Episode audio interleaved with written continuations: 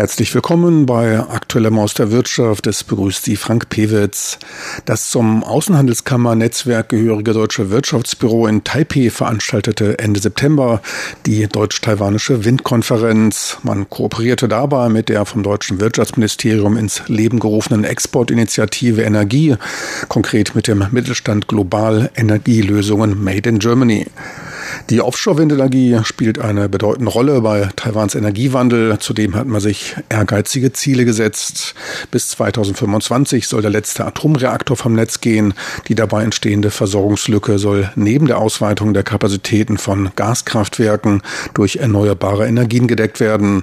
Bis 2025 sollen die Offshore-Windenergiekapazitäten bis auf 5,5 Gigawatt ausgebaut werden.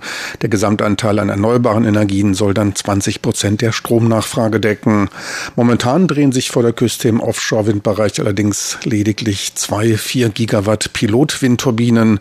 Ein gewisser Zeitdruck ist damit vorhanden.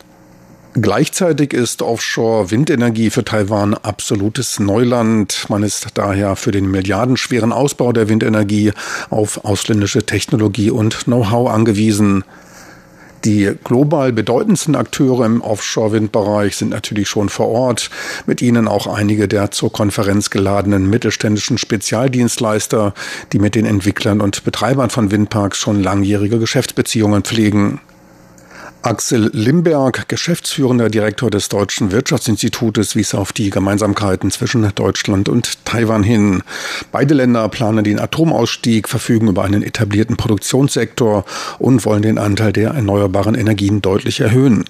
Sabrina Schmidt-Koschella, Vize-Generaldirektorin des Deutschen Institutes Taipei, wies auf die große Rolle Deutschlands beim Ausbau der Windenergie in Taiwan hin, was auch durch die beiden von Siemens Gamesa gelieferten Turbinen der beiden Pilot Windräder zum Ausdruck komme. Weitere Konferenzteilnehmer waren Vertreter des zum Wirtschaftsministerium gehörigen Energiebüros in Taiwan. Ebenfalls anwesend war das World Offshore Forum Wind, WFO. Das WFO ist ein relativ junger Verband, der sich als Gesprächs- und Kontaktplattform für die im Windbereich tätigen Unternehmen anbietet und ihnen dabei hilft, mit einer Stimme die Kommunikation mit den Regulierungsbehörden zu führen.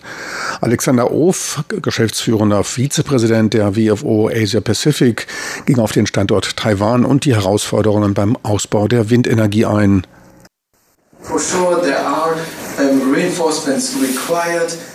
Benötigt werden auf jeden Fall Verstärkungen der Infrastruktur, die wir als einen der Flaschenhälse für den Offshore-Bereich in Taiwan sehen.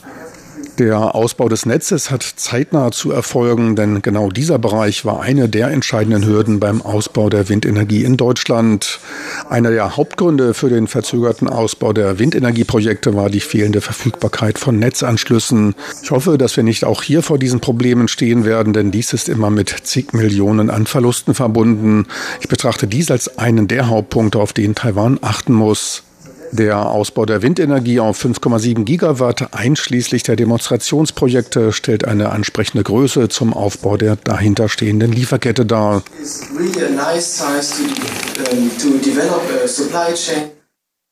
Die Standortbedingungen in Taiwan bezeichnete er als gut. Wir haben hier sehr vorteilhafte natürliche Bedingungen. Die Windgeschwindigkeiten überschreiten hier 11 Meter die Sekunde, was einen wirklich guten Wert darstellt und auch für entsprechende Umsätze sorgen wird. Dies ist auch vergleichbar mit den Bedingungen in der Nordsee, wo wir im Durchschnitt eine Windgeschwindigkeit von 10 Metern die Sekunde und 4000 Betriebsstunden vorfinden. Auch die Wassertiefe ist moderat. Gleichzeitig liegen die Standorte küstennah, was vorteilhaft ist, da die Verlegung von Kabeln wirklich teuer und auch eine komplexe Aufgabe ist. Herausforderungen bestehen angesichts von Erdbeben und Taifunen, ein in den Medien und den Märkten viel diskutiertes Thema. Daher müssen alle Turbinen Taifun-zertifiziert sein, wie es schon in Japan der Fall ist. Wegen der Erdbeben muss es bei den Substrukturen einige Anpassungen geben. Gleiches gilt für die Masten. Dies ist aber keine anspruchsvolle Raketentechnologie. Mit etwas Zeit und Ingenieursleistung wird man dies an die Gegebenheiten anpassen. Auf den Punkt gebracht, die natürlichen Bedingungen sind hier herausragend und vergleichbar mit den den besten Bedingungen in Europa. Es müssen aber die lokalen Herausforderungen gemeistert werden. Zu den Herausforderungen für Taiwan sprach ich später mit Lorenz Müller, Ingenieur und Leiter der Abteilung für Regulierungsangelegenheiten bei der 50 Hertz Transmission GmbH. 50 Hertz ist der nord- und ostdeutsche Stromnetzbetreiber und ist für das reibungslose Funktionieren von mehr als 10.000 Kilometern an Hochspannungsleitungen verantwortlich. Taiwan ist ja nun ein alleinstehendes Stromnetz, da ist Weiterleitung in andere Länder nicht möglich. Was sind da die Herausforderungen und welche Lösungen könnte man da anbieten? Ja, letztendlich ist, äh, letztendlich ist immer das Problem natürlich die Vergleichmäßigung. Äh, der Einspeisung, äh, das kann man machen durch Speicherkapazitäten, die man aufbaut, dass man also Pumpspeicherwerke zum Beispiel nutzt oder auch Batteriespeicher oder ähm, neue Arten von, äh, von Speicherung. Ähm, was man äh, perspektivisch dann überlegen muss, was wir auch in Deutschland überlegen, ist ähm, eine äh, Umwandlung in andere Energieformen vorzunehmen. Das heißt äh, zum Beispiel über Elektrolyse dann äh, den Strom in Wasserstoff umzuwandeln, um den dann nachher entsprechend nutzen zu können. Das heißt eine Art äh, Sektorkopplung dann vorzunehmen. Und das ist letztendlich sicherlich äh, der nächste Schritt, der momentan auch noch sehr teuer ist natürlich, aber letztendlich äh, ist das der Weg, in den man, auf den man dann sich begeben muss. Aber da sind auch ziemlich große Effizienzverluste gehen damit einher. Ne? Momentan 50 Prozent oder teilweise 75 Prozent Prozent gehört? Ja, das ist richtig. Also der äh, Wirkungsgrad äh, ist da noch nicht so besonders hoch. Ähm, aber die Alternative ist letztendlich abregeln, das heißt gar nicht nutzen äh, und die, die äh, Erzeugung dann ja, abschalten äh, in, in Zeiten, wo viel Wind ist oder eben den Strom dann doch zu nutzen, äh, sei es auch mit einem hohen Wirkungsgradverlust. Ein bisschen was haben sie noch besser als nichts. Ja, das ist richtig. Und genau das ist äh, das Ding. Also mhm. natürlich in, in, Deutschland haben wir die Möglichkeit, das große Verbundnetz zu nutzen. Das ist in Taiwan sicherlich schwieriger, äh, weil die Distanzen zu den angrenzenden Ländern also doch zu groß sind. Aber wie gesagt, entweder die direkte Speicherung äh, in, in Wasser oder eben ähm, die Umwandlung dann über die Sektorkopplung äh, in andere ähm, Energieformen, Wasserstoff im Wesentlichen, den man ja dann auch für den Verkehrssektor zum Beispiel nutzen kann. Welcher Zeitrahmen wird für den Ausbau so eines Stromnetzes, dieser entsprechenden äh, Beziehungsausbau, was wird da angelegt? Hängt ganz wesentlich ab äh, davon, wie lange Genehmigungsverfahren dauern. Ich sage mal, die Errichtung einer Leitung ist relativ schnell möglich, wenn Sie alle Genehmigungen äh, in der Tasche haben. Und das ist in Deutschland das große Problem, dass eine Genehmigung für eine große Freileitung, zum Beispiel auch für eine Kabelstrecke, ähm, schnell mal zehn Jahre Zeit braucht. Und ich weiß nicht, wie das in, in Taiwan ähm, gehandelt wird. Auch dort gibt es relativ hohe Umweltanforderungen etc und, und äh, Verträglichkeitsprüfungen, die erforderlich sind. Insofern ist das sicherlich ähm, der entscheidende Faktor, schnell Genehmigungen, ähm, Genehmigungsverfahren durchzuführen, um die Leitung dann bauen zu können.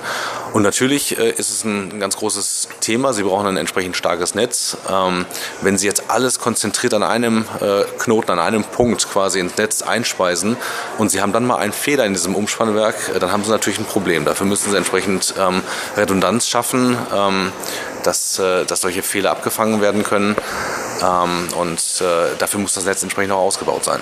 Das heißt, eine Leitung zum Beispiel jetzt in den äh, äh Verbrauchsschwerpunkt wäre sicherlich problematisch, wenn es nicht mehr gibt, äh, wenn diese Leitung mal ausfällt. Ja, bei diesen äh, Durchleitungstrassen, was sind da die, äh, die Umweltanforderungen an solche Straßen? Hier liegt ja sowohl der Einspeisepunkt als auch die Weiterleitung, im, gerade im dicht besiedelten Teil von Taiwan im Westen, an der Westküste runter, wo 90 Prozent der Leute, also auf einem Viertel der Fläche des Landes wohnen eben 23 Millionen. Was sind da für Herausforderungen zu beachten? Na, letztendlich äh, müssen Sie natürlich die Bevölkerung vor Ort, die dann durch die Leitung ähm, beeinträchtigt wird, im weitesten Sinne, dass man letztendlich die Leitung sieht, äh, dass die Leitung dann an den Grundstücken vorbeiläuft, äh, die müssen Sie ähm, davon überzeugen und, und äh, sie brauchen die Akzeptanz vor Ort. Das ist immer das Thema, dass, dass zwar grundsätzlich äh, alle Leute sagen, ja, wir wollen Energiewende, wir wollen auch eine Leitung, aber bitte nicht hier genau, äh, bei meinem Grundstück. Ähm, und äh, das sind natürlich Themen, mit denen sie umgehen müssen. Das heißt, sie müssen von der Notwendigkeit die, äh, die Leute überzeugen. Sie müssen ähm, auch schauen, dass das äh, mit minimalstmöglichem